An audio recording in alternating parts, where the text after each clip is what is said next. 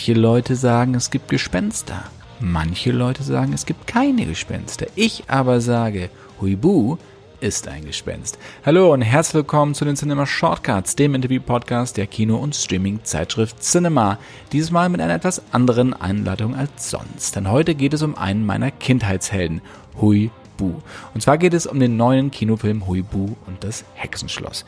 Und in diesem spielt kein geringerer als Michael Bulli Herbig die Titelrolle. Mit Bulli spreche ich in den nächsten rund 50 Minuten über seine Entwicklung als Filmemacher, wie sich der Humor seit der Schuh des Manitou verändert hat, was er von Motion Capture hält und in welchem Genre er gerne einmal einen Film drehen würde. Ich wünsche euch ganz, ganz viel Spaß mit dem wundervollen Michael Bulli Herbig. Lieber Bulli, herzlich willkommen zu Cinema Shortcuts. Vielen Dank für die Einladung. Das ist schon ein paar Donnerstage her, dass wir miteinander gesprochen haben. Damals noch mit Christian und Rick. Ich glaube, das war zu Bully Parade, der Film. Oh, wow, das ist, ähm, das ist ja dann locker fünf Jahre her, oder? 2016, 17, glaube ich. Ja. Ja, aber deine Stimme hat dich kaum verändert. Äh, immer im Gegensatz zu meinen Haaren. Danke, ja. vielen, vielen Dank. Ja, ich habe das schon, hatte das schon mit, zwischen den Zeilen, habe ich das schon bemerkt. Wir wollen heute sprechen über, unter anderem über Huibu und das Hexenschloss, den ja. zweiten Teil. Mhm. Der erste war 2006, hat ein bisschen länger gedauert, da kommen wir gleich nochmal drauf. Ähm, mich würde ganz am Anfang mal so interessieren, der Film ist wesentlich anders als andere Kinderfilme, als moderne Kinderfilme heute. Es wird nicht gesungen. Wir haben keine Musical-Einlagen im Bibi und Tina-Stil und er hat auch so ein paar gruselige Momente, Stichwort Necronomicon. Warum der unterscheidet der sich so von anderen Kinderfilmen? War das für dich auch grundlegend, das anders zu machen?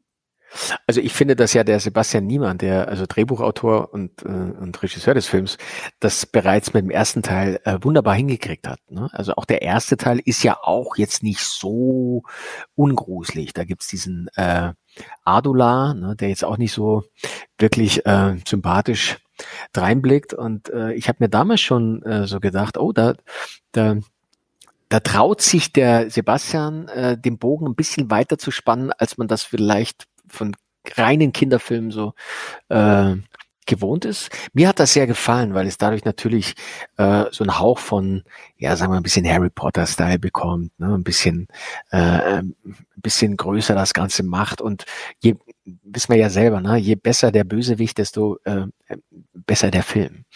Und das hat er jetzt in aller Konsequenz mit dem zweiten Teil natürlich auch durchgezogen. Ich habe, als ich die böse Hexe Erla das erste Mal gesehen habe, äh, in den Mustern, habe ich auch zu ihm gesagt, huch, ähm, ähm, lass dir noch ein bisschen was Lustiges, Heiteres dazu einfallen, damit die äh, nicht nach fünf Minuten aus dem Kino rennen. Ähm, das hat er aber dann, äh, bin ich, finde ich, sehr gut hinbekommen. Also ich würde es mal als Family Entertainment bezeichnen und äh, die Eltern darauf hinweisen, dass sie vielleicht zur Sicherheit mal äh, an der einen oder anderen Stelle vielleicht Händchen halten müssen. und die Gesangsanlagen hast, konntest du dich nicht mit äh, durchsetzen, dass du selber. Also ich, also ich habe ja eine, zu Gesangseinlagen mal grundsätzlich äh, eine ganz pragmatische Haltung. Also die Gesangsanlagen müssen immer was was erfüllen. Ne? Also entweder sind sie lustig, ähm, deswegen hatte ich auch nie was gegen einen Super Perforator oder gegen, sagen wir mal, ein Space Taxi. Also das, wenn sie, wenn die Gesangseinlagen nichts erzählen, dann sollen sie wenigstens unterhalten. Ähm, ich persönlich singe gern ähm, äh, unter der Dusche oder im Auto. Ich versuche dann den Leuten sagen wir mal, von der professionellen Seite her eher zu ersparen. Ich hätte jetzt nichts gegen eine Gesangseinlage von Huibu gehabt, aber bei dem Geheule, was man von dem gewohnt ist, äh, glaube ich, tut's dann in den Ohren ein bisschen weh. Das Ganze ist ja kein, keine Buchvorlage, ähm, Huibu, sondern es ist eine Hörspielvorlage aus den 60ern. Ja. In den 70ern wurde es dann größer. Äh, Eberhard Alexander Burg hat das Ganze ja, produziert, beziehungsweise hat das erfunden. Ähm, mhm. Und bekannt geworden ist es durch die Hörspiele mit Hans Klarin als Huibu. Äh, ja. Damit bin ich auch aufgewachsen. Worin unterscheidet sich deine Interpretation der Figur von der von Hans Klarin? Also ich bin jetzt nicht an die Sache damals rangegangen beim ersten Teil und habe gesagt, ich muss das jetzt neu erfinden äh, oder wir müssen das, das Ganze dem Zeitgeist irgendwie anpassen oder so. Ähm, ich bin auch mit Huibu aufgewachsen, genau wie du. Ähm, äh, äh, mein, mein Umweg ging über Pumuckel. Das kennst du ja auch, ne? So, und äh, ich habe Pumuckel äh, wahnsinnig geliebt. Ähm, hab dann irgendwann im, äh, im Kindergarten, auch oh, guck mal, hier kommt das Schlosspersonal und bringt mir einen Espresso. Äh, Dankeschön, Dankeschön. Oh, guck mal hier. Heute gibt's keine Blaubeersuppe. Heute gibt's Espresso. Dankeschön. Ähm, also ich habe, ähm, ich war ein großer Pumuckl-Fan und habe dann irgendwann im Kindergarten diese Platte, damals gab's Platten, ne, ähm, äh, entdeckt mit diesem äh, Skelett vorne drauf. Die waren ganz schön gruselig, die Art. Die war, ja, ja, ja, ja, das sah gruselig aus. Deswegen habe ich mich da, bin ich erstmal um diese Platte immer so rumgeschlichen. Und irgendwann dachte ich, ich riskiere es mal und leg sie auf. Und war dann total erleichtert, dass Huibu die gleiche Stimme hat wie Pumuckl. das hat mir den Einstieg erleichtert. Und mochte dann aber die Geschichten unheimlich gern. Und für mich war es natürlich erstmal eine große Ehre, überhaupt angefragt äh, worden zu sein damals. Und meine zweite Frage war direkt, äh, was ist denn mit Hans Klarin? Und der Christian Becker und der, der Sebastian Niemann haben mir damals gesagt, ja, wir, ähm, wir haben Kontakt mit ihm und die Chancen, dass er den Kastellan spielt, stehen sehr gut und er würde es äh, gehen davon aus sehr gern machen. Und das fand ich, äh, das fand ich großartig. Und ich hatte dann die Gelegenheit in, in Prag, damals äh, hatte ich ja noch drei Drehtage, weil ich auch als Ritter Balduin äh, in einer kurzen Szene vor der Kamera stand, den Hans Klarin kennenzulernen. Und das hat mir dann schon viel bedeutet, mir von ihm sozusagen den Segen zu holen. Also ich ähm, hatte das Gefühl, dass er damit fein ist, dass er das äh, okay findet, wenn ich das sozusagen in seinem Sinne da weiterführe. Und ähm, mir kam dabei aber nie in den Sinn, ihn imitieren zu wollen oder das, das geht gar nicht. Das war so einzigartig. Also diese Stimme, ähm, vielleicht gibt es den einen oder anderen begnadeten Stimmenimitator, der das kann. Ich krieg's nicht hin. Ähm, also habe ich versucht, das einfach auf die Art und Weise zu machen, wie es mir liegt und äh, wie ich mir das so vorstellen kann. Und letztendlich war die Stimme relativ schnell da und auch die Figur relativ schnell da. Äh, für mich war es am Anfang ungewohnt, dass die Figur so aussehen soll wie ich. Also ich muss ich ganz ehrlich sagen, ich fand ein paar Entwürfe von Sebastian Niemann in einem frühen Stadium äh, sehr gelungen. Also das war ein bisschen skelettartiger mit ein paar lustigen Gesichtszügen. Der Sebastian ist da unheimlich talentiert, kann das auch scribbeln und kann das auch zeichnen. Ähm, das war äh, letztendlich eine Entscheidung der Produktion und des Regisseurs, dass äh, Uibu dann äh, Gesichtszüge von mir haben soll. Ich habe mich da jetzt nicht gegen gewehrt. Äh, ich fand es am Anfang auch gewöhnungsbedürftig. Äh, ich finde, meine Nase ist nicht ganz so groß wie seine. Kommt wahrscheinlich auch auf die Perspektive an. Aber ich habe mich dann dran gewöhnt und letztendlich ähm, äh, haben wir sozusagen Ritter Balduin Huibu angepasst und umgekehrt. Ne? Das spielt ja auch nochmal eine Rolle, dass wenn du sozusagen den Ritter Balduin erstmal personifiziert im Film siehst, dass du ihn natürlich auch, auch als Geist dann wieder erkennen willst. Und da gibt's sicherlich geschmäcklerische äh, Unterschiede, aber letztendlich ähm, habe ich mich damit arrangiert, dass ich nun auch ein wenig aussehe wie ein Geist. Hattest du, ich meine, du hast ja vorher schon mit Königreich für ein Lama einen großen Erfolg als äh, Synchronsprecher oder als Sprecher einer Animationsfigur ähm, hingelegt. Konntest du von Hans Klarin, hast du da noch ein paar Sachen mitgenommen oder konnte er dir noch ein paar Sachen sagen? Weil das war ja auch sein letzter Film, bevor er starb. Naja, zum einen, äh, äh ich, mir war das jetzt nicht klar, dass es sein letzter Film ist oder wird. Ähm, ich glaube, so insgeheim hat man auch gehofft, dass die Fortsetzung ein bisschen früher passiert. Dann hätte er womöglich da auch nochmal äh, eine Rolle übernehmen können oder seine Rolle als Kastellan übernehmen können.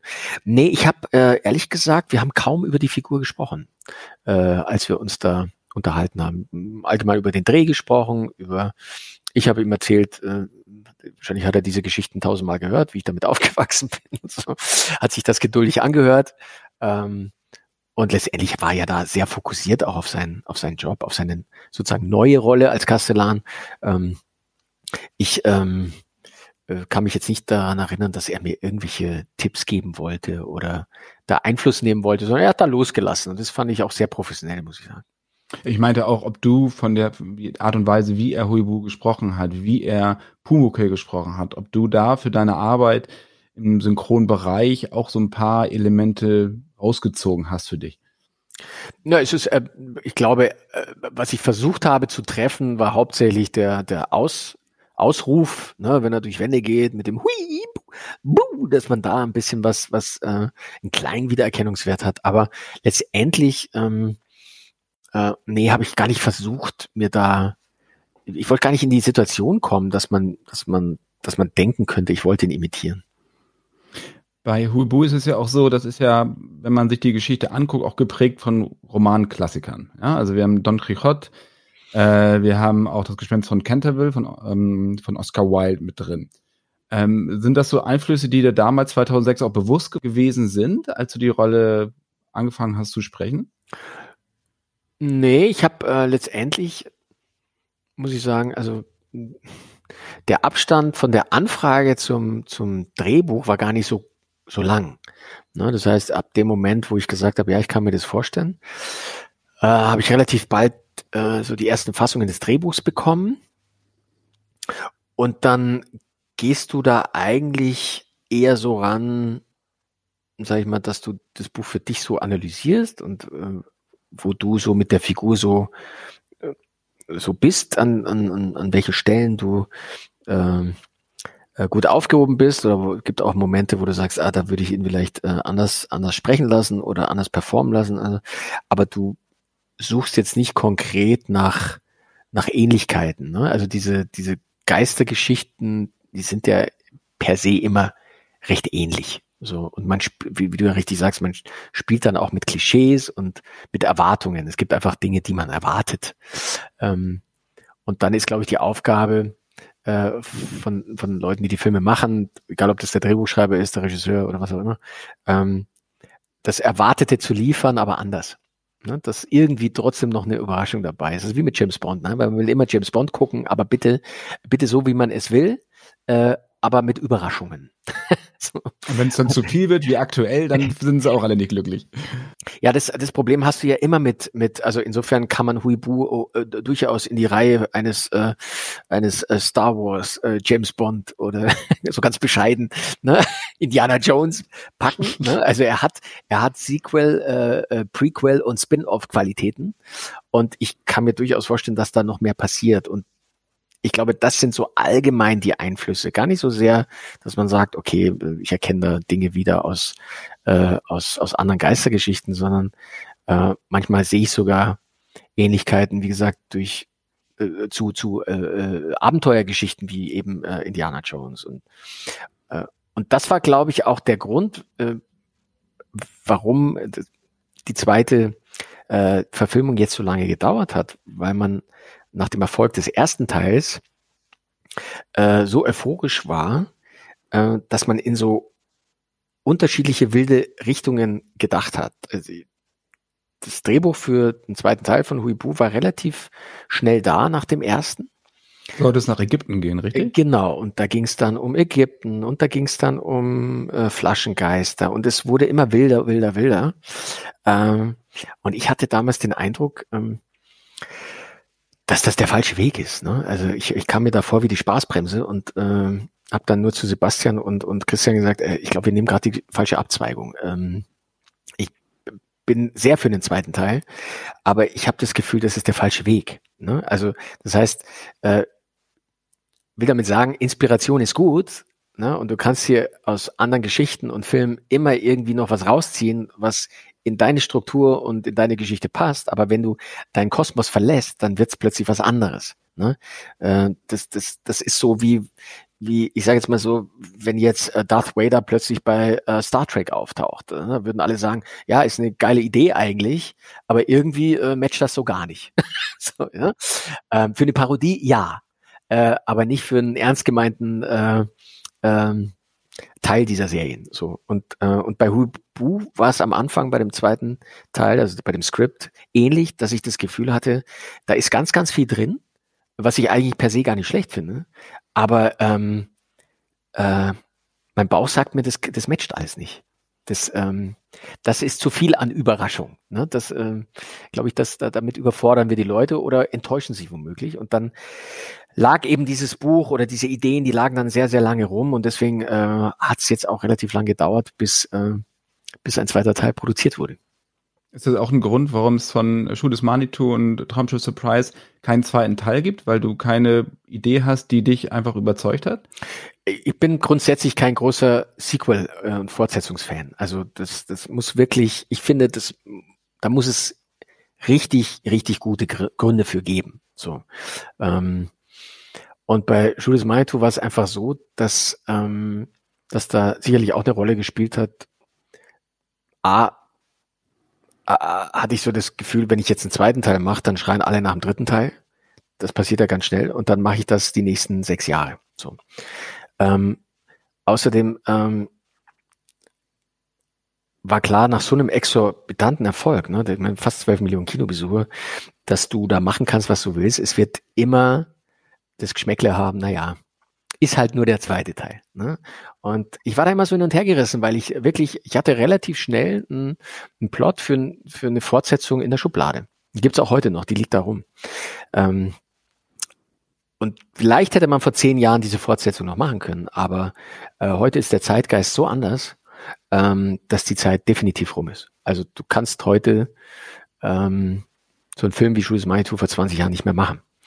Ähm, du kannst ihn heute noch im Fernsehen zeigen, du kannst ihn wiederholen, weil er sozusagen den Nostalgiefaktor hat, weil die Leute ähm, damit eine glückliche Zeit verbinden und äh, mittlerweile läuft, laufen die Filme im Weihnachtsprogramm. Das ist was anderes. Aber jetzt mit einem zweiten Teil zum Jules Manitou oder Traumschiff Surprise zu kommen, ähm, würde so heftig diskutiert werden, dass es mir die Freude daran nimmt. Deswegen würde ich es einfach lassen. Weil der Humor anders ist oder meinst ja, du ja, weil, allgemein die Darstellung von den einzelnen Figuren? Ja, weil das heute so unfassbar, es hat damals auch schon Leute gegeben, die das äh, jetzt nicht so doll fanden und die sich da auf den Schlips getreten gefühlt haben, aber ähm, ich habe die Figuren immer geliebt, ich fand es immer sehr liebevoll inszeniert und immer sehr respektvoll und ähm, äh, bin da auf sehr viel Gegenliebe gestoßen. Ja, ähm, aus machst du dich auch nicht über sie lustig, oder nein, hast du nicht über nein, sie lustig Niemals, also, niemals. War nie unsere Idee. So und äh, und klar hat sich Humor verändert und der Zeitgeist hat sich verändert und ähm, ähm, heute habe ich manchmal den Eindruck, dass die Leute, die du auf den Arm nimmst, ähm, gerne über, über den einen oder anderen Gag lachen, aber sich andere dann wie so Beschützer da vorstellen und sagt, aber so was macht man nicht. Ne? Und da, das, das heißt, die Beschützer werden mehr ne, für, für die Leute, die womöglich gar kein Problem damit haben, dass man, dass man, äh, äh, dass man äh, sich über sie, ich würde gar nicht mal sagen lustig macht, sondern dass man sie auf den Arm nimmt. Und das war immer unser Credo. Wir haben immer gesagt, wir wollen die Leute, die wir auf den Arm nehmen, zum Lachen bringen. Das ist die Königsdisziplin. Und das, wir hatten zumindest den Eindruck, das ist uns sehr, sehr lange gelungen. Und die Filme haben eine Zeitlosigkeit. Also ich, ich erlebe, glaube ich, jetzt die dritte Generation von Kids, die, äh, sehr süß, wenn so ein Achtjähriger kommt und sagt, ich habe jetzt den Schuh des Manitou gesehen, ist der beste Film, den ich je gesehen habe. Ne, das ist irgendwie süß, so, ja. Jetzt kommt er zu dir und sagt, ich bin mit dir aufgewachsen. Ja, ja, richtig, ja, so. Ähm, und ich finde, so kann man das auch stehen lassen, ne? Ähm, aber ich hätte die Befürchtung, wenn du heute tatsächlich ein, äh, eine Fortsetzung machen würdest, ähm, dass du dass du so eine, eine Diskussion aufmachst, so ein Fass aufmachst, dass die Freude an dem Film plötzlich zweitrangig ist, sondern es nur noch darüber diskutiert wird, ob ich mir jetzt äh, eine Perücke eines äh, äh, äh, Natives, um es mal so zu formulieren, aufsetzen darf. Ähm, wo fängt äh, sozusagen ähm, die Diskriminierung an? Äh, wo fängt Rassismus an? All das. Das sind so Diskussionen, die, die müssen sein aber ich finde auch, dass man aufpassen muss, es nicht zu, überstrap zu überzustrapazieren, weil es den Humoristen auch einschränkt. Ne? Irgendwann in diesem Gerüst der Political Correctness macht es irgendwann keine Freude mehr, ähm, Komödien zu drehen. Merkst du das, wenn du jetzt auch als bei Huibu oder bei LOL oder sowas, dass sowohl die Kollegen als auch du, dass ihr eingeschränkt seid, ja, ja, wie ihr merken, einfach ja. Sachen nach, raushaut, auch ja, spontan? Absolut, das merkst du. Das ist ähm, äh, viele Dinge sind korrekt und richtig. Es gibt heute überhaupt keinen Grund mehr, noch Negerkuss oder oder Mohrenkopf zu sagen. Ne? Also bin ich völlig d'accord. Das war äh, klar. Ich meine, wir da, ich war da fünf, sechs, sieben. Da bin ich wie selbstverständlich zum Kiosk gegangen und habe mir das bestellt, weil ich mir nichts dabei gedacht habe. Das hieß halt so. Ähm, ich verstehe aber total und es ist absolut richtig. Ähm, man muss auch nicht nicht mehr Zigeunerschnitzel sagen, man kann genauso Paprikaschnitzel sagen. Das ist alles in Ordnung. Das finde ich alles richtig. Ne?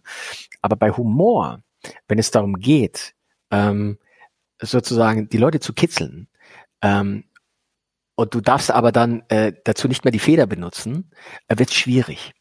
Ne? Und dann, dann fällt das auf dich zurück, weil es dann heißt, naja, der ist ja auch nicht mehr so lustig wie früher. Und das führt wiederum dazu, dass du es dann lässt.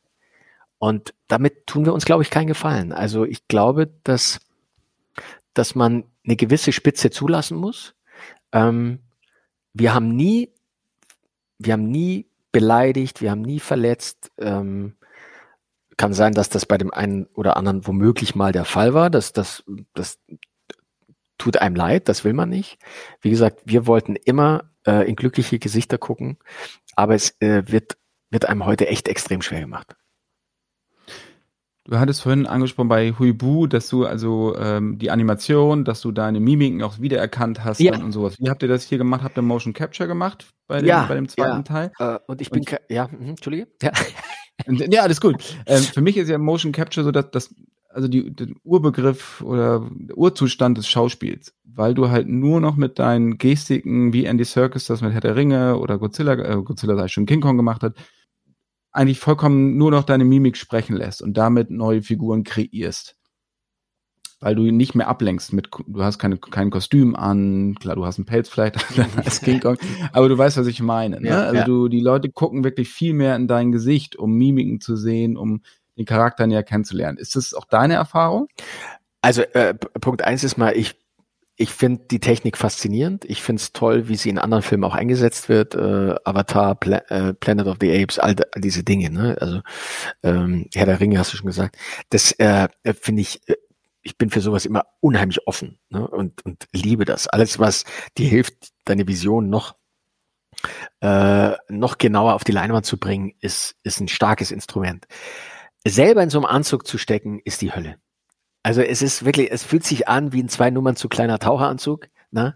Es zwickt dir alles ein. Es ist, es kratzt. Du hast auch nur so eine Unterhose drunter, weil es muss ja alles hauteng sein und zwischen, zwischen dem Anzug und deiner Haut sind Kabel verlegt, die sich sozusagen durch den, durch den Druck in deine Haut pressen. Das, kennst du diese Abdrücke von zu engen Socken?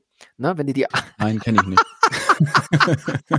so, ähm, aber äh, wenn du mal ein BH getragen hast, der ein bisschen zu eng ist, dann we- weißt du das Ja, das auch. kenn ich. ja, das kenn, so, dann hast du dann so, äh, ne, dann sieht deine, dein Körper sieht aus wie so eine Landkarte, weil sich diese Kabel so wie Flüsse über meinen ganzen Körper so am Abend es war fürchterlich. Dann hat's gejuckt und gekratzt. So, dann habe ich die, dann hast du diesen Helm auf. Dann werden die so Punkte ins Gesicht gemalt. Äh, die, die Kameras auf dem Helm filmen dein Gesicht ab, zeichnen jede Bewegung jedes Muskels irgendwie auf, jede Mimik. Du hast die Sensoren an den Gelenken. Das heißt, du kannst äh, live auf dem Bildschirm die animierte Figur, also die noch nicht komplett fertig gerechnet ist, aber zumindest in Umrissen klar erkennbar, äh, beobachten. Äh, du- du kriegst sofort ein Gefühl dafür, okay, wie, wie reagiert der Charakter, wenn ich das und das mache? Das ist mit also minimaler Versetzung. Es ist wie live. Ähm, aber du, du stehst halt in einem Quadrat mit, von nichts. Ne? Also das ist eine Halle, da hast du an vier Ecken hast du dann sozusagen diese Kameras, die diese Sensoren quasi irgendwie aufzeichnen und an den Computer übertragen.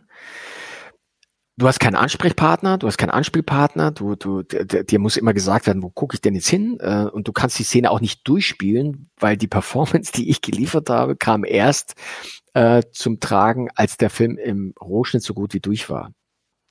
Das heißt also, wenn jetzt eine komplette Szene in einem, sagen wir in einem, in einem Raum gespielt hat, dann konnte ich die nicht von A bis Z durchspielen, sondern ich musste mich nach dem Schnitt richten, weil ich ja dann sozusagen im Gegenschnitt äh, ganz woanders hingucke, wie in der totalen Einstellung zum Beispiel. Das heißt, das war gewöhnungsbedürftig und dann natürlich ähm, das Tempo. Nicht das Tempo der Sprache oder der Mimik, sondern des Körpers. Ne? Die, die Gestiken, so, die, die ja von einem cartoonigen Charakter in einem ganz anderen Tempo und viel schneller äh, geliefert werden müssen. Ich kann das gar nicht. Ich habe versucht, schnell zu sein, aber mir hat es durch diesen schweren Helm manchmal sogar das Genick verrissen, weil ich so, weil ich so hin und her, schnell hin und her schauen musste. Das heißt, das sind die Basisdaten für die Animatoren, die natürlich das Feintuning dann später noch hinzufügen. Das fand ich äh, äh, eine interessante Erfahrung. Ähm, muss aber auch sagen, dass es, wenn du eine reale Figur darstellst, wie ist jetzt lustig, King Kong als re reale Figur zu bezeichnen, ja, so, dann ähm, machst du reale Bewegungen, ne? Oder Gollum, auch so eine natürliche Figur, ne? Äh, Gollum, ne, Gollum wollte ich sagen, nicht Gollum, Gollum.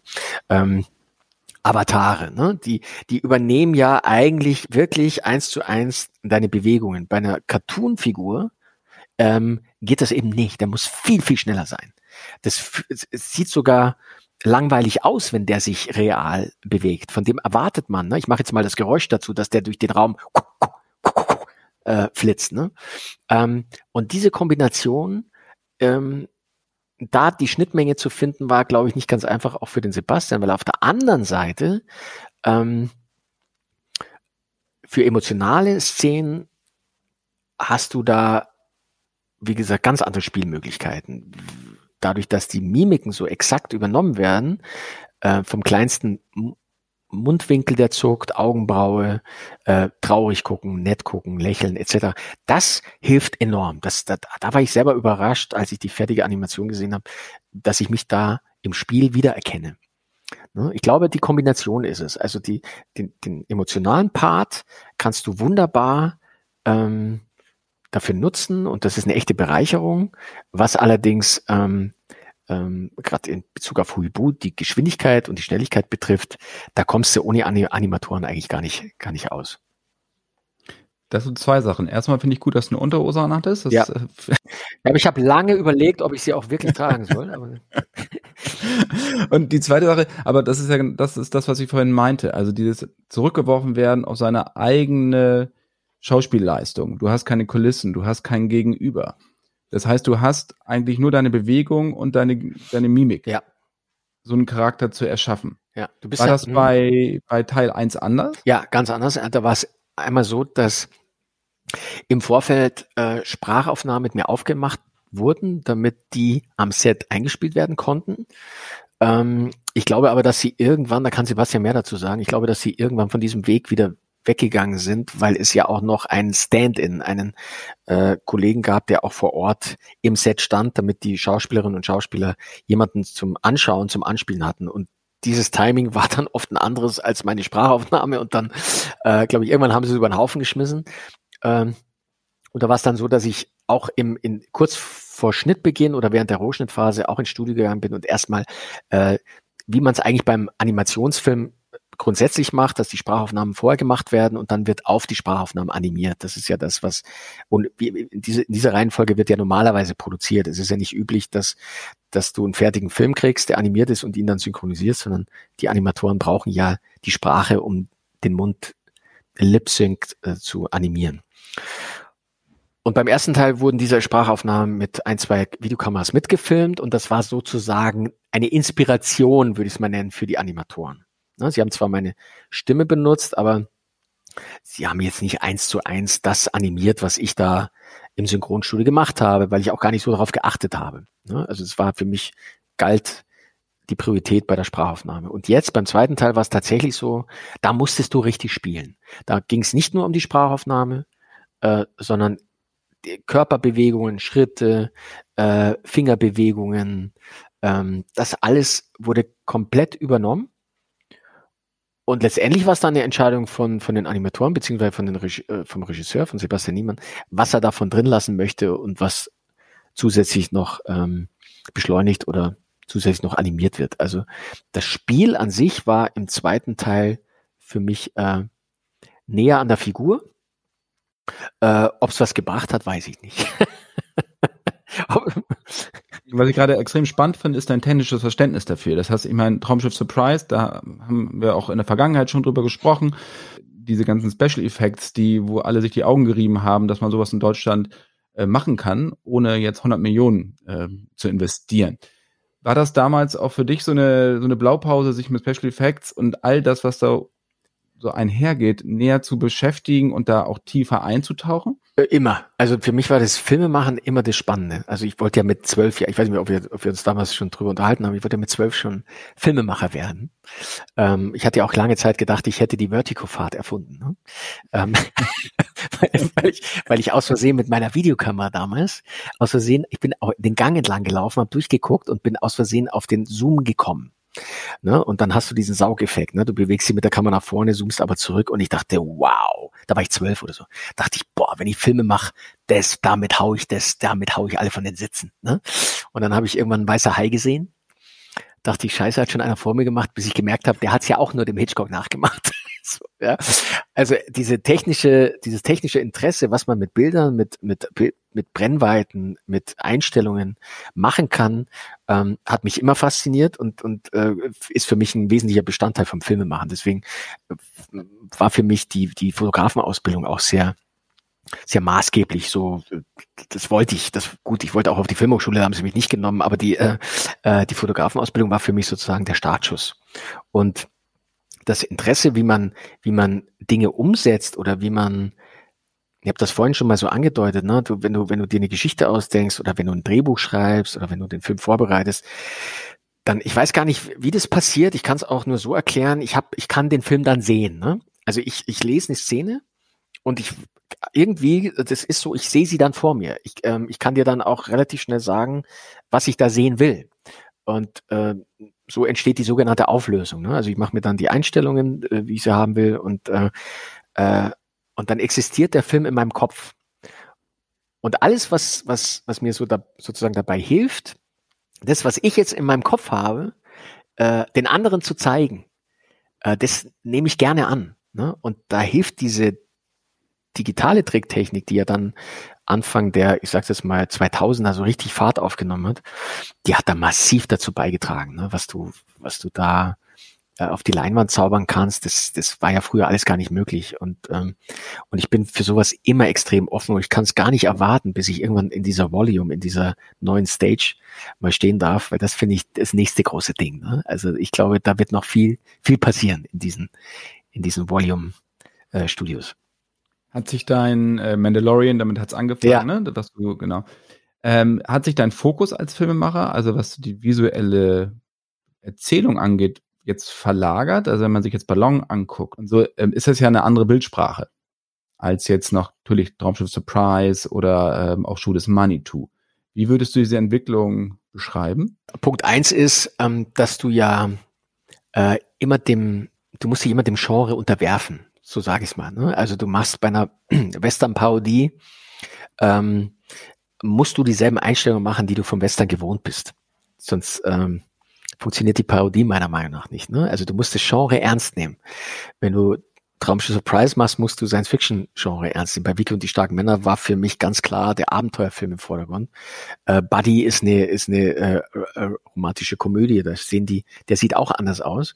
Und ähm, natürlich spielst du dann bei Ballon äh, andere Instrumente, ne, um, um Spannung zu erzeugen. Und das, ähm, da ist das Beste eigentlich, wenn du dir immer Filme anguckst. Ne? Also ich habe mein Leben lang Filme geguckt und das ist die beste Filmschule, die du haben kannst. Ne? Guck dir an, warum. Also ich, ich, mein ersten Hitchcock, das war nach, das war die Vögel. Ne? Ähm, da war ich, da war ich keine Ahnung, 12, 13. Äh, da ist mir sofort aufgefallen, dass der Film keine Musik hat. Und, und ich fand es so irre. Und Musik ist ja dann doch ein ganz wichtiger Bestandteil, äh, gerade beim, beim Thriller oder bei Genre oder du machst ja, äh, ob da kannst die Ticking Clock mit Musik unterstützen, du kannst, äh, muss dir alles nicht erzählen, ne? Ähm, und ich fand es so faszinierend, dass Hitchcock damals bei Die Vögel sich entschieden hat, äh, anscheinend äh, die Musik durch dieses Vogelgekreische einfach zu ersetzen. Und das sind so Dinge, die ich äh, faszinierend finde. Ne? Also auch äh, in der, äh, es gibt unheimlich interessante Dinge äh, und Einstellungen auch in der Stummfilmzeit, ne? wo sich Filmemacher einfach überlegt haben, wie drücke ich jetzt äh, diesen Ton aus, den ich ja nicht höre. Hm, Gibt es auch einen alten Hitchcock-Film, ne? Da ähm, weiß gar nicht, welcher Film das war, wo ähm, ich glaube der der der Mieter oder oder das ist ein Stummfilm. Du du siehst eine Person, die in ihrem Wohnzimmer sitzt und plötzlich merkt, dass äh, jemand nervös äh, im Zimmer über ihm auf und ab geht. So, jetzt hast du aber keinen Ton. So, jetzt äh, wurde es so aufgelöst, er guckt nach oben und dann wurde da eine ganz leicht transparente Scheibe reingelegt, äh, wo du siehst, dass da jemand silhouettig auf und ab geht. Und also mit, mit solchen Stilmitteln zu arbeiten, ne, ähm, das, das, das finde ich immer spannend. Ja, ich glaube, ich glaube, ähm, äh, Polanski hat, weil du gerade mal gesagt, äh, jedes Arschloch kann mit einer langen Brennweite einen Kinofilm machen, weißt du so. äh, so wuchtig hätte ich es jetzt nicht ausgedrückt, aber ja, ne, nur immer die lange Brennweite reinzuhauen, nur weil es irgendwie geil aussieht, ähm, ja, kann man machen. So erzählt aber nicht viel. Und das Entscheidende ist ja, äh, was zeigst du dem Zuschauer? Was du bist derjenige, der das Auge führt, und das machst du mit Einstellungen, mit Brennweiten und äh, und manchmal ist es eben spannender, etwas nicht zu zeigen, ne?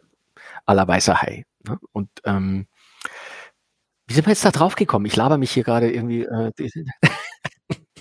Nee, aber auch gerade den, den, den Punkt mit der Musik finde ich interessant, weil wenn ich mir heute Filme auch angucke, obwohl das nicht, nicht nur heute ist, gibt es ja schon die ganzen Jahre eigentlich über, dass viele Filmemacher dazu neigen, einfach jede Szene mit Musik zuzukleistern. Dass du dem Zuschauer eigentlich auch gar nicht mehr wirklich Gelegenheit gibst, diese Szene eigentlich zu erleben und äh, die, die sacken zu lassen, weil du sofort diesen Schwall von oben bekommst. Und weil du auch Hitchcock sagst, ich habe ihn unlängst auch wieder gesehen, Vögel. Und äh, da gibt es ja auch so eine mit der Drehtür die Szene und mhm. da ist keine Musik. Und, in, und, dann fällt dir das auf, denkst du, okay, warum ist jetzt hier keine Musik? Da gehört doch was hin, da gehört doch mhm. jetzt irgendwas Leichtes und so. Ähm, aber du lässt dich auf den Film ganz anders ein, ja. wenn keine Musik da ist. Oder wirklich nur dezent ja. eingesetzt ist. Finde ich sehr interessant, was Musik eigentlich bewirkt oder was sie halt nicht Ja, also bewirkt. Beispiel Ballon war es so, dass ich äh, zum Filmkomponisten Ralf Wengmeier, mit dem ich ja alle meine Filme gemacht habe, äh, ich habe zu ihm gesagt, weißt du, das Thema des Films ist die Ticking Clock, ne? Also musikalisch. Und ich würde gerne erreichen, dass der Zuschauer im Kino nicht mehr weiß, ob er jetzt, äh, ob, ob er jetzt seinen Puls hört, ob das Musik ist oder ob das Sounddesign ist. Und diese Stimmung, diese klaustrophobische Stimmung und diese Paranoia, äh, die kannst du natürlich gut, dem einen oder anderen war es vielleicht auch zu viel, aber für mich hat es gerade so gepasst. Ähm, kannst du natürlich zu so einem Grundrauschen immer sehr weit oben halten. Und das, das war ja das Gefühl der Protagonisten. Ne? Also die, die beiden Familien standen ja unter diesem unfassbaren Druck, dass sie 24, da war nicht mal am Tag, wo er sagt, oh, jetzt, jetzt spanne ich mich mal eine halbe Stunde, äh, ich lege mich mal jetzt hin. Das war ja nicht der Fall, sondern es war der Druck war immer da. Und diesen Druck wollte ich akustisch halt auch aufrechterhalten. Und, ähm, und sowas würdest du jetzt bei einer Komödie nicht machen. Auch klar. Ne? Und dann äh, äh ist es ja äh, recht häufig auch so, dass dass äh, Sound Geräusche oder auch die Musik äh, mit einer ganz anderen Wucht daherkommen, wenn du äh, vorher eben nichts gehört hast. Ne? Also diese Stille vor einem, vor einem Bumm ist natürlich gewaltiger. Ähm, oder der Bumm ist gewaltiger, wenn es vorher still ist und nicht, wenn alles zugekleistert ist. Und das sind alles kreative Entscheidungen, die, äh, die finden teilweise auch erst in der Mischung statt. Ne? Manchmal ist äh, Musik produziert worden für eine Szene und dann entscheidest du dich aber in der Mischung, in der Kinomischung, nee, lass mal weg. Äh, das kann auch passieren auch was die Leute so gewohnt sind. Ich weiß nicht, ob du die, die äh, Diskussion mitbekommen hast. Ich glaube, es war im letzten Star Wars Film. Da hat sich der, äh, oder im vorletzten, ich weiß nicht mehr in welchem Teil, da hat sich der Regisseur entschieden, in einer großen Explosion einfach nichts zu machen. Ne? Es, du siehst den Schuss und es gibt eine Riesenexplosion und es ist Stille im Kino. Und ich fand diesen Effekt superklasse. Ich habe den richtig gefeiert, ne? Bis ich gehört habe, dass sich in Amerika Leute beschwert haben, die kamen aus dem Kino und haben gesagt, da ist eine Tonstörung im Film. Kannst du mal sehen, wie die Leute konditioniert sind. Dann haben die, ja, verrückt, oder? Wobei im, im, Weltraum hört man doch sowieso niemanden schreien und keine Explosion. War das nicht ja, so? gut, das hat, der, der Einzige, der das richtig gemacht hat, glaube ich, war Stanley Kubrick. Alle anderen haben drauf geschaut. Hat sowieso fast alles richtig gemacht. Das ist über jeden Zweifel erhaben. Ja, du hast gerade über Ballon gesprochen. 2018. Äh, war das für dich auch so eine, so eine Art Genugtuung zu sagen, hey, ich habe es euch ja schon immer gesagt, ihr wolltet halt, wenn ihr Bully hört, denkt ihr immer gleich an Komödien, aber da ist halt auch mehr. Na, also mit Genugtuung hat das überhaupt nichts zu tun. Ne? Das hat einfach wirklich nur damit zu tun, ähm, dass man die Leute immer wieder auch mit, mit Dingen auch so überraschen möchte. Ne? Und dadurch, dass ich ja auch, ich bin ja ein riesiger Hitchcock-Fan und Thriller-Fan und äh, und habe äh, ehrlich gesagt auch ein paar Jahre nach dem richtigen Stoff gesucht. Ne? Es, es gab ähm, tatsächlich äh, Regieangebote so kurz nach Traumschiff Surprise gab es dann den ein oder anderen Produ Produzenten, es waren jetzt nicht viele, aber die ein oder anderen äh, haben zumindest äh, ein Potenzial vermutet und haben mir dann äh, Dramen angeboten. Da waren auch richtig, da war richtig hartes Zeug dabei und äh, und ich habe damals aber zu dem Produzenten gesagt, ich finde das, ich finde das wirklich, fühle mich sehr geschmeichelt, dass ihr mir das zutraut. Ähm, aber ich glaube, jetzt, also jetzt so einen Film zu machen, nach Traum Surprise, das würde die Leute komplett überfordern. Das ist einfach das falsche Timing. Und ich finde es schade, ähm, das Drehbuch kommt jetzt vielleicht zehn Jahre zu früh. Und habe das gehen lassen. So. Ähm, und habe immer so ein Stück weit so drauf gelurrt, ja, was könnte es denn sein? Was ist denn das, was mich selber auch ähm, berührt? Ich finde, es muss ja auch eine Geschichte sein, mit der du dann auch emotional was anfangen kannst, so richtig, ne? Wo du, die du auch nachvollziehen kannst, wo du vielleicht auch eigene Erfahrungen mitgemacht hast. Und, und diese Ballongeschichte, die hatte ich ja tatsächlich auch als Zwölfjähriger selbst, also nicht live miterlebt, aber doch ähm, äh, über die Medien verfolgt und äh, fand es unheimlich spannend damals schon. Und irgendwann ploppte das wieder auf und ich dachte, das wäre jetzt eigentlich der richtige Zeitpunkt zum Film zu machen. Das, das Buch hat drei, vier Jahre äh, gebraucht bis zu, zur Entwicklung. Es ähm, ist dann auch mal liegen geblieben, noch mal eine Zeit lang. Dann hat man es wieder rausgeholt und ähm, ja, als wir es dann gemacht haben, ähm, gedreht haben wir es ja 2017, ähm, da habe ich mich dann richtig, also wenn man das so sagen kann, so dafür bereit gefühlt. Da war mir auch klar, dass, dass ich jetzt sozusagen dem Publikum oder den Zuschauern bestimmt zwei, drei Jahre voraus bin, weil ich ja damit schon äh, drei Jahre zu tun hatte. Aber es war dann, ich war da seltsamerweise total ruhig. Also ich habe, als wir den Film gemacht haben, hatte ich eine irrsinnige Freude daran. Ähm, also das soll jetzt nicht zynisch klingen, ne? Also die Geschichte ist ja durchaus unlustig, ähm, aber ich hatte, ähm, ich hatte das Gefühl, ich habe den richtigen Stoff für mich entdeckt und gefunden. Und klar bist du dann aufgeregt und nervös und weißt nicht so recht, ähm, nimmst die Leute an, aber dann hat, hat der Film, und das ist ja nur, also für Deutschland ist, ich meine, es ist ein Genrefilm, ne? es ist ein Thriller. Ähm, und, und Deutschland ist ja nur äh, Krimiland, ne? Also warum äh, soll ich ins Kino gehen, wenn ich jeden Sonntag einen Tatort kriege? so, ähm, und dann damit doch knapp eine Million Zuschauer ins Kino zu holen mit so einem Stoff und, und dann ähm, sowohl tatsächlich auch von der Kritik und dem Publikum ähm, da wohlwollend besprochen zu werden, das äh, ich würde es nicht als Genugtuung bezeichnen, sondern ich, mich hat das sehr, sehr glücklich gemacht. Und das hat natürlich dafür gesorgt, dass da so ein Knoten geplatzt ist und dass sich, glaube ich, jetzt keiner wundern würde, wenn ich eines Tages jetzt meinetwegen, ähm, äh, keine Ahnung, einen Horrorfilm machen würde, wenn die Leute denken, naja klar, äh, macht er jetzt halt einen Horrorfilm. Also hast du damals auch nach, nach Schuh des Manitou, ich glaube, Helmut Dietl hat dir gesagt, äh, jetzt hast du deinen Erfolg, jetzt musst du damit leben. Genau. also ich habe, als er das gesagt hat, habe ich es noch nicht zuordnen können. Ich habe es ein paar Jahre später dann verstanden. Ähm, und äh, ich verstehe ich verstehe ihn heute umso mehr, weil die Filme tatsächlich ja ich meine, ich freue mich darüber, dass die so eine, so eine, so eine Haltbarkeit haben. Ne? Wir hatten ja vorhin schon drüber gesprochen. Ne? Die laufen regelmäßig im Weihnachtsprogramm und die Leute hocken da mit der ganzen Familie davor und, und äh, hat ja so Sissi-Qualitäten mittlerweile. Ne? Und das, das freut mich natürlich. Das kannst du nicht planen und das, ähm, also damit tritt man ja nicht an. Aber natürlich ist es so, ähm, ähm, wenn du nach 20 Jahren immer noch, wenn das immer noch der erste Film ist, der genannt wird, dann denke ich mir, okay, komm, äh, scheiß drauf, die Leute lieben den Film, es ist halt nun mal so. Ähm, aber wenn dann mal einer kommt und sagt, äh, Ballon ist dein bester Film, dann freue ich mich fast noch mehr. Ich, ich glaube, wenn du mal rück, rückwirkend dann so auf dein, äh, auf dein Övre so guckst, dann ist es eigentlich schön, wenn du für jeden sowas dabei hattest. Ne? Also es gibt auch, ich finde auch Hotel Lux, gut, den habe ich nicht selber inszeniert, so, aber Hotel Lux finde ich einer der unterschätzten Filme überhaupt. Also ich das war ja nun wirklich kein Erfolg im Kino.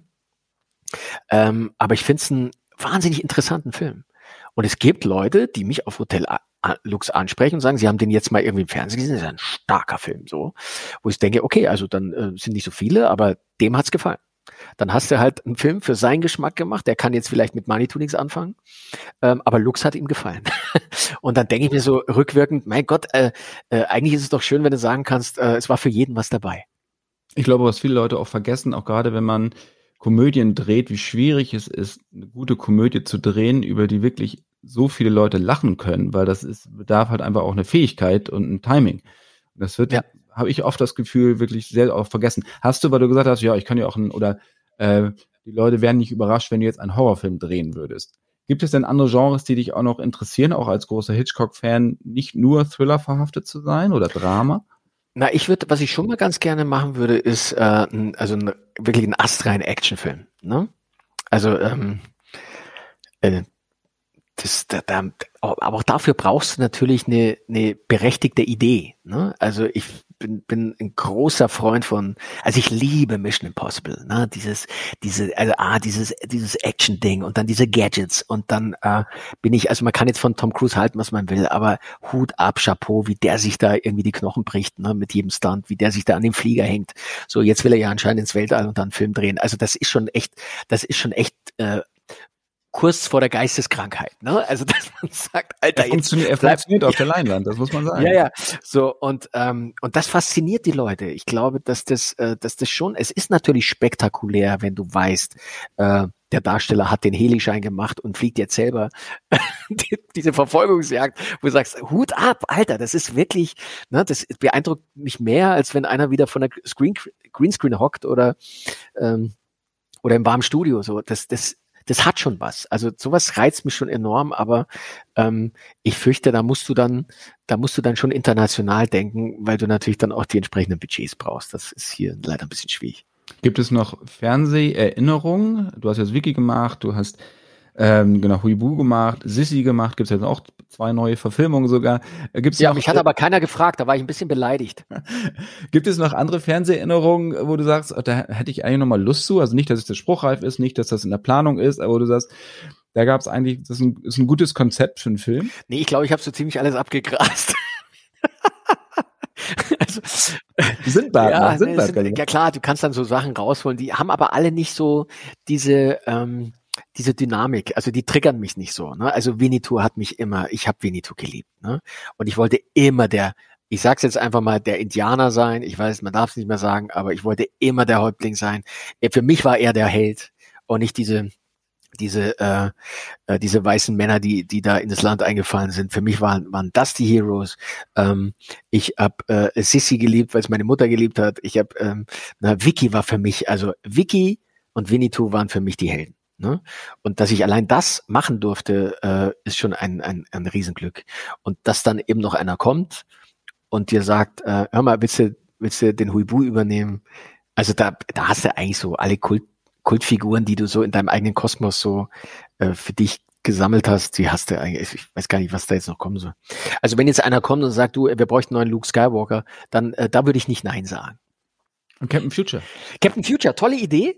Ähm, ja, tolle Idee. Die Rechte sind ja schon vergeben. Ja, ja, ja, ich weiß, äh, Captain Future äh, sch, äh, schwirrt ja auch schon eine ganze Weile so rum. Ich bin mal gespannt. Also wenn es jetzt dann keiner macht, Leute, ich warne euch, dann mache ich das. Es gibt einen sehr schönen Trailer. Ich habe äh, auch noch Folge mit Christian Brun aufgenommen. Den kennst du ja auch, ja. den Komponisten aller Titelmelodien. Und äh, der hatte sich dann darüber beschwert, dass in dem Trailer von Captain Future gleich, glaube ich, der zweite oder dritte Akkord falsch sei. Aber Moment, es gibt schon einen Trailer von Captain Future. Warum kenne ich den? Nein, nicht? das war ein Konzept, Konzept. Ach ja, das ist ja, drei, ja, gut, das ist ja schon wieder alt. Also ja, ja, deswegen sage ich, ich fand ihn ja, ja, aber deswegen, deswegen sage ich, also wenn die jetzt nicht langsam in die Pötte kommen, ich warne euch. Ne? Ich, äh, ich bin in lauer Stellung. Welche, welche, ganz kurz möchte ich noch zum Schluss, weil wir auch auf LOL natürlich kommen. Welche Kollegin oder Kollege war dein persönliches Armageddon? Wenn ich da jetzt theoretisch mit Rick Cavanian drin säße, es liegt aber daran, dass wir uns so gut kennen. Also ich meine, wir kennen uns seit, seit 30 Jahren. Ähm, der, der muss nur mit den Augenbrauen zucken, dann weiß ich, was der denkt und was mit ihm los ist und dann platze ich schon.